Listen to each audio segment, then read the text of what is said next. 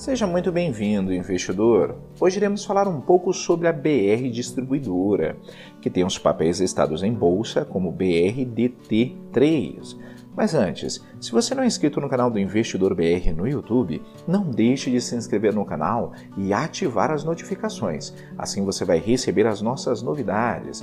Lembrando que diariamente postamos diversos vídeos novos aqui no canal sobre o que há de mais importante no mercado financeiro. Acompanhe também o nosso podcast Investidor BR nas principais plataformas de podcast. Voltando à notícia, conforme o site Suno Research, BR Distribuidora conclui venda da Extratura Asfaltos por 100 milhões de reais. A BR Distribuidora informou ao mercado nesta quarta-feira, 19 de agosto de 2020, que vendeu a totalidade de sua participação acionária na Extraturas Asfaltos à empresa Bitumina do Brasil, subsidiária brasileira da Bitumina Industries do Reino Unido. O valor total da venda da participação da BR Distribuidora poderá chegar até 100 milhões de reais, dos quais 4 milhões de reais foram recebidos por, no fechamento da operação. Segundo fato relevante, o restante será pago pelo mecanismo de earn-out, atrelado ao desempenho da empresa e à recuperação de créditos tributários. Além disso, a transação envolve o pagamento de aproximadamente 147 milhões e em 36 parcelas mensais. De acordo com o documento, não houve necessidade de submissão de operação ao Conselho Administrativo de Defesa Econômica, o CAD. A Estrutura Asfaltos SA é uma sociedade anônima de capital fechado com sede na cidade de São Paulo, atuando na fabricação e distribuição de produtos para pavimentação e conservação de rodovias e afins, na prestação de serviços de engenharia e na execução de serviços especializados de pavimentação.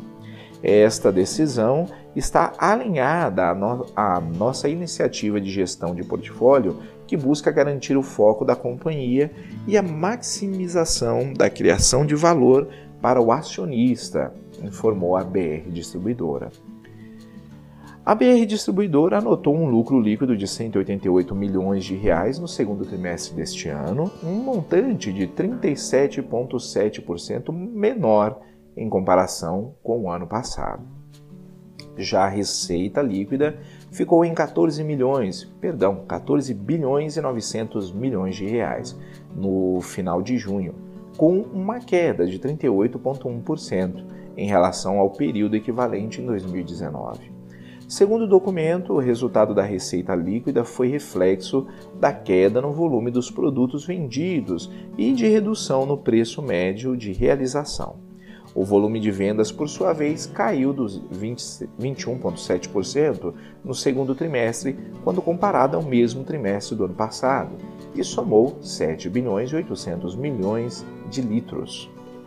Além disso, o EBITDA, que é o lucro antes de juros, impostos, depreciação e amortização ajustados da BR Distribuidora, ficou em 816 milhões entre abril e junho desse ano, representando assim um avanço de 61,3% ante o segundo trimestre de 2019. A margem EBITDA passou de 2,1% no segundo trimestre de 2019 para 5,5%.